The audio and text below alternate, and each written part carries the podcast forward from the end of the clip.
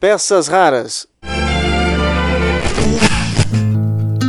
Olá, tudo bem? Eu sou Marcelo Abud, seu podcaster radiofônico e da comunicação, e hoje eu tenho uma dica especial para você que tem um tempo livre nesse feriado, no seu final de semana, no, na outra semana. Até o dia 21 deste mês de junho está acontecendo um especial de 10 anos da Mostra Ecofalante e tem 20 filmes que fizeram parte dessa história dos primeiros 10 anos da mostra. E para você saber um pouquinho sobre o que vai encontrar se for no site da Mostra Ecofalante, fizer o seu cadastro para ter acesso de graça a todos esses filmes, eu vou trazer aqui uma conversa que é o bastidor do podcast do Instituto Claro. Você pode ouvir no Instituto Claro, nas plataformas de podcast ou no site do Instituto Claro, só buscar aí Instituto Claro Mostra Ecofalante ou Instituto Claro e Paulo Artacho, você vai ouvir uma entrevista, na verdade, sobre é, um debate que aconteceu na abertura da mostra Ecofalante. Você vai ouvir o Paulo Artacho. Aqui um trechinho para você, só para ficar o gostinho e você correr depois para ouvir o podcast do Instituto Claro, que está muito importante, muito bacana, falando sobre o que temos de fazer para ainda mudar a rota em relação à emergência climática. A ciência já fez o seu papel de fazer cálculos sobre eventos climáticos extremos, previsões de aquecimento que estão sendo confirmadas com a realidade e assim por diante. Cabe aos políticos estruturarem políticas públicas que possam mudar o rumo do nosso desenvolvimento para um desenvolvimento sustentável. Para isso, a questão da comunicação é estratégica porque na verdade a população efetivamente ainda não conseguiu acordar para a gravidade da crise climática e os impactos que isso já está tendo hoje e vai ter ainda mais com o agravamento do aquecimento global nas próximas décadas. Eu sou o professor Paulo Artácio, professor titular do Instituto de Física da USP e trabalho há mais de 30 anos no painel intergovernamental de mudanças climáticas da ONU IPCC. Instituto Claro. Cidadania. Bom, então, lá no podcast do Instituto Claro, você vai ouvir a entrevista completa com o Paulo Artacho e também uma participação do diretor da Mostra Ecofalante, o Chico Guariba. E aqui, especialmente para você, os bastidores com a entrevista, o papo completo que eu tive com o Chico Guariba, para que você conheça um pouco melhor o que vai encontrar no site da Mostra Ecofalante e para você que já está aí assistindo aos filmes, saber como é que eles foram escolhidos e qual a importância desse movimento todo, tá bom? É isso. Fique então com os bastidores desta entrevista que eu fiz para o canal de Cidadania do Instituto Claro. Assim, a gente vai ter uma conversa. Depois eu possivelmente vou conversar com o Paulo Artacho também ou com alguém da mesa para complementar com como o nosso foco é cidadania, né? Então a gente de repente vai tratar um pouco mais da, da conferência de Estocolmo, da Rio 92 também com alguém da mesa, tá bom? O, o Paulo, o Paulo é grande amigo, ele é quase carteirinha da Ecofalante. ele bom, é um dos principais cientistas do Brasil, está né? no IPCC tal, então ele é o cara ideal para falar. E ele é fã também da, da questão da, do, do uso do cinema para divulgação científica, para toda essa discussão, para mobilização social. Então ele conhece bem esse processo, ele já escreveu para Ecofalante várias vezes textos, fez webinários, participou de mesas, é, é o cara ideal. Para completar um pouco a visão dos cientistas sobre o cinema, que isso é legal. Começando assim, justamente por esse ponto que você falou da importância de usar a arte e, no caso, os filmes para conscientizar as pessoas. Como é que ao longo desse tempo da mostra você percebe que ela foi e é importante para mudar a consciência das pessoas em relação a gente falava em mudanças climáticas, hoje emergências climáticas? Bom, é, a Ecofalante é uma organização da sociedade civil criada em 2003, voltada para a educação para o desenvolvimento sustentável. Nós começamos produzindo documentários socioambientais é, para as TVs públicas, para as TVs educativas, e com o desenvolvimento desse trabalho a gente teve um grande intercâmbio nacional e internacional, e a gente acabou descobrindo uma produção de cinema que a gente chama de cinema socioambiental, né, que virou pauta no cinema a partir do século XXI, com a democratização do acesso às câmeras digitais. Então, eles viam uma produção um boom de produções de, de, de, filmes que discutem questões do nosso dia a dia, questões de, que se relacionam às questões é, socioambientais de maneira geral. Daí surgiu a ideia, quando a gente percebeu esse boom de, de produções, surgiu a ideia da gente criar a Mostra Ecofalante de Cinema aqui em São Paulo, é, mas não como mais uma mostra de cinema. A gente criou como uma plataforma de informação e conhecimento para, através do audiovisual, debater os problemas contemporâneos. A mostra, já desde a sua origem, tem essa preocupação né, de não ser só entretenimento, ser cultura, educação e cidadania. E a gente criou uma a base dela é uma curadoria muito forte, é uma pesquisa muito grande. A gente pesquisa nos, nos principais festivais de cinema é, do mundo, né, Cannes, Sundance, Riedischer, Festival de Berlim, cataloga em torno de 2 mil filmes por ano e começa um processo de curadoria, de seleção de filmes, para a gente chegar entre os 40 ou 50 melhores filmes do mundo que tratam de questões socioambientais. E os filmes são selecionados, importante salientar, por conta também da linguagem. Não basta ser o tema ser importante, né? O filme tem que ser bom, efetivamente. É, ele tem que ter uma linguagem que envolva o espectador, que domine toda a magia do cinema, né?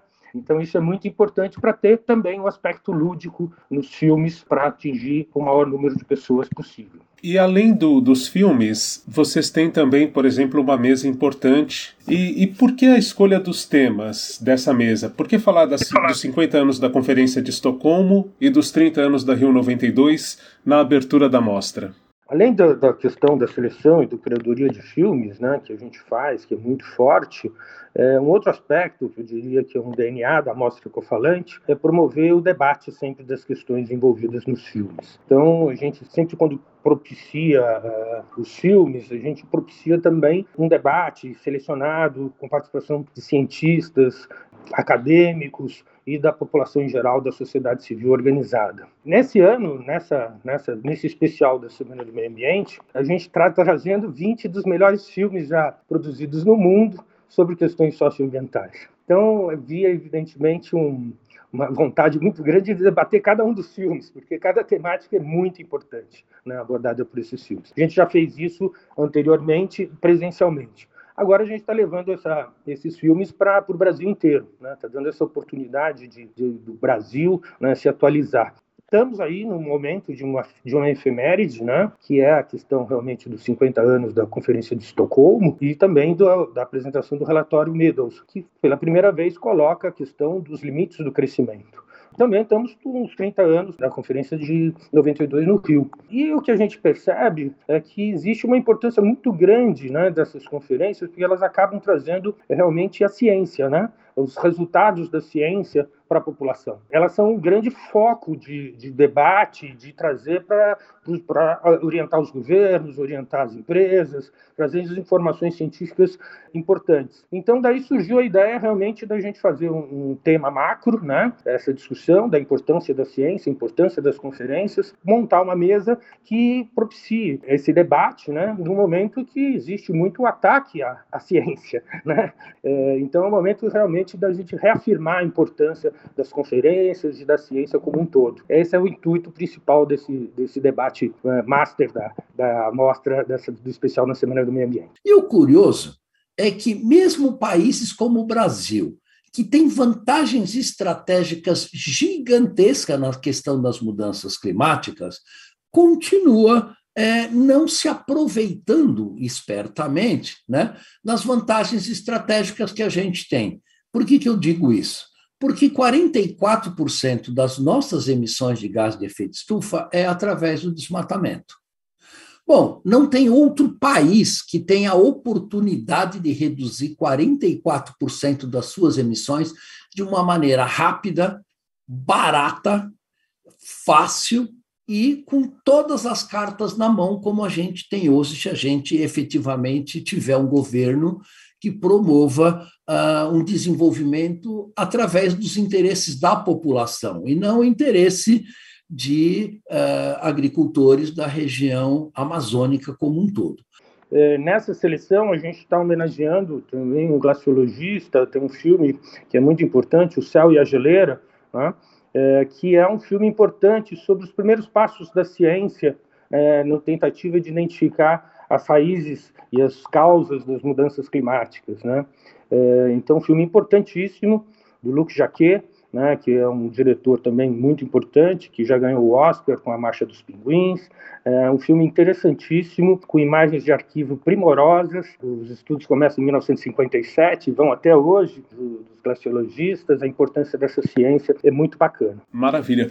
Que mais que você acha importante destacar em relação às temáticas que estão envolvidas na mostra desse ano, assim, que você destaca dos filmes, enfim, mais um ou dois títulos ou, ou temas que você considere que sejam a marca desse ano de 2022? Eu acho que nessa edição, gente, esses 20 filmes que a gente está trazendo são todos imperdíveis. É, mas eu destaco alguns filmes que são importantíssimos pelas temáticas. A Conspiração da Lâmpada, um filme que pela primeira vez trouxe a questão da obsolescência programada. É um filme muito interessante, um filme europeu, que discute essa questão da obsolescência programada nas empresas. Né? A coisa evoluiu, é interessante isso, porque a coisa evoluiu. Já tem legislações que tentam coibir esse tipo de, de, de instrução. E esse filme contribuiu bastante para essa mobilização da sociedade e mudança da legislação. Outro filme que eu acho que é fundamental nessa mostra é o filme que, de abertura, um dos filmes de abertura, o Era Uma Vez na Floresta, é, do Chaquet também,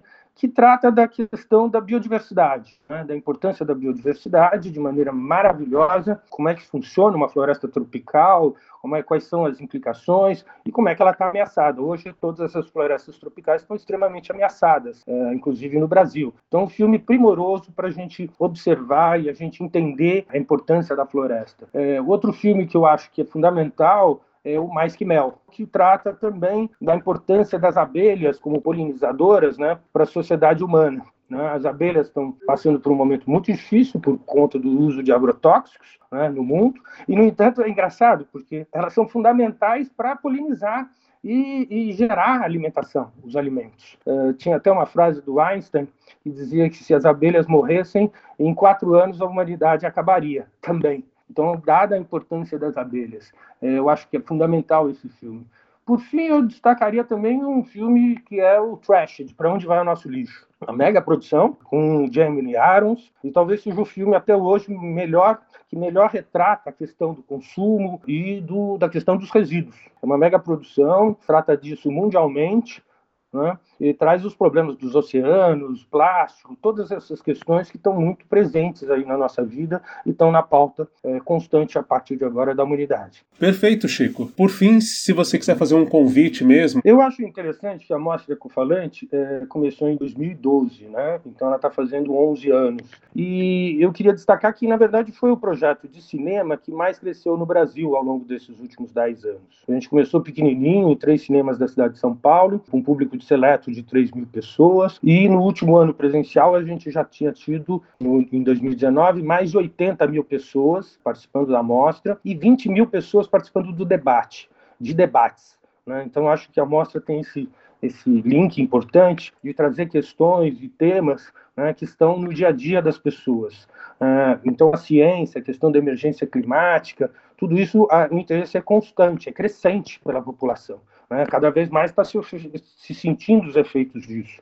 Então, a gente traz esses filmes que trazem luz sobre esses temas e por isso que a mostra está crescendo muito. Então isso é uma característica. No, na pandemia, inclusive, a gente passou de mais de 200 mil pessoas é, e a gente usou a pandemia ao favor da mostra, ao favor da população, no sentido que a gente fez por streaming e a gente atingiu 1.800 municípios do Brasil.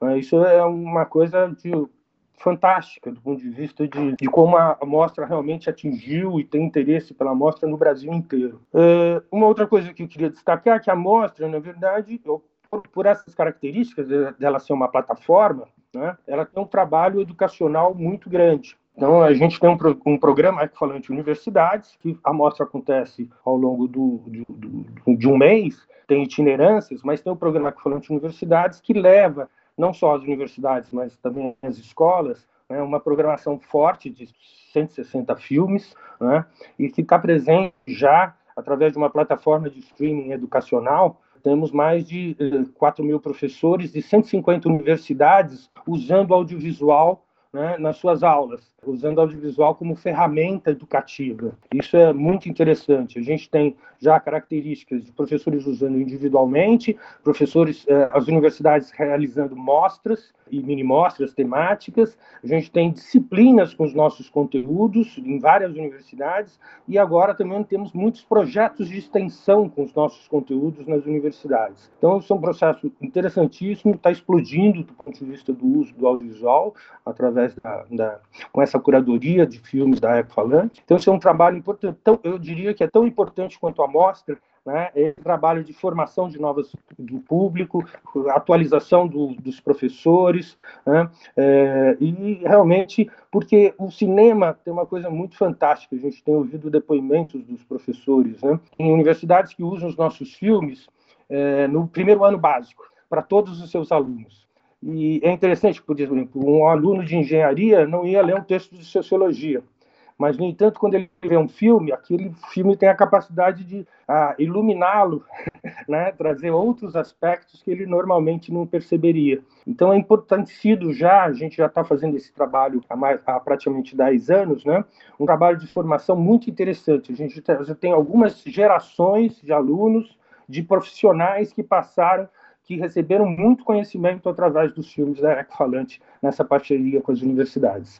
E, Chico, para quem quiser, os professores individualmente que quiserem utilizar, qual que é o, o caminho? Faz um cadastro, é, vai no site da mostra, fica disponível ao longo do ano, é só nesse período da mostra? Como é que funciona para quem quiser utilizar esses filmes ao longo das suas aulas? Bom, o programa Equifalante Universidades, então, está funcionando fortemente para o Brasil inteiro, né? é gratuito, isso é muito importante. O professor se cadastra na nossa plataforma, que é Equifalante Play, tem o seu cadastro aprovado, ele vai ter acesso então, a uma quantidade em torno de 160 filmes, vai chegar a 200 filmes é, até o fim do ano é, tem a oportunidade de assistir, de solicitar uma sessão, assistir o filme na sua casa, se interessar, se informar. O, o, professor tem a capacidade, através dessa plataforma, de se atualizar. São muitos filmes, com muitas temáticas. E depois ele pode também pedir uma sessão para um trabalho coletivo, né? um trabalho educacional. Então ele também recebe uma senha, pode disponibilizar isso ao vivo na sala de aula, online, ou pode passar essa senha para os seus alunos né, que daí fazem um cadastro, assistem os filmes em casa e depois o professor tem um relatório de quantos alunos assistiu, pode cobrar, pode. Você entende? Há, há, há todo um, um, trabalho de organização das informações para que o projeto tenha esse retorno né, de, de, quantidade, de qualidade dos filmes e do uso dos, pelos professores e pela universidade. É, Chico, eu pensando aqui como público e até como estudante, quando tinha audiovisual na escola, né, a gente tinha que ficar preso num momento específico da aula tal, e muitas vezes tinha-se a impressão de que aquele professor ou professora estava matando aula ao passar um filme. E tendo essa possibilidade de cada um ver no seu tempo, que é o que a gente as ferramentas digitais permitem hoje, a gente muda esse conceito também, né? A pessoa vai encontrar o seu momento para assistir e depois discutir em sala de aula, tudo. Então acho que é, que é um outro foco que também valoriza esse uso do audiovisual na educação, né? Quer dizer, a gente não, não tem mais essa sensação, quer dizer, cada um encontra o seu momento para assistir, né, Chico? Mas é, é, esses filmes internacionais e todo é, é, trabalhados já não, é uma segunda fase de cinema ambiental, como se diria que antigamente ele era só militante, ele era ruim de linguagem. Hoje não, os filmes têm uma linguagem, eles têm um interesse, têm um forte embasamento científico. Então, quando o aluno assiste, ele já vai fazer a conexão de que realmente é, não, não é mais para matar a aula. Tem uma quantidade excessiva de informação, né, de possibilidades de articulação em temas transversais ou em temas específicos. Um filme como Trash, de Para Onde Vai o Nosso Lixo, além de fazer parte do dia a dia de qualquer pessoa, ele pode ser usado por qualquer disciplina do ponto de vista matemática, química, física, todas as disciplinas podem usar um filme como esse né, como base para desenvolver. Isso é um novo momento da educação. Né? Quando você passa só a disciplina, só a questão, o aluno não vê conexão com o seu dia a dia. E quando você pega um filme desse, você consegue fazer sentido todo, estudar todas as matérias em função, com base num filme como esse. Então, acho que isso também é um, é um novo momento do documentário, um novo momento da, da ciência, né, estando presente nesses filmes de, de qualidade. Muito obrigado, Chico. Adorei a conversa e vou ficar aqui atento a toda a programação e realmente utilizar como ferramenta de educação que acho que vai ser um ganho e tanto. É, e, no, e, e, vamos ter a mostra em, em fim de julho, né? Maravilha. Muito obrigado pela atenção. Muito obrigado. Até um abração. Prazer. Viu? Um abraço. Valeu. Valeu. O lixo é uma extensão ser humano. Você é aquilo que você joga fora. O que, que a gente pensa para os nossos futuros, nossos filhos?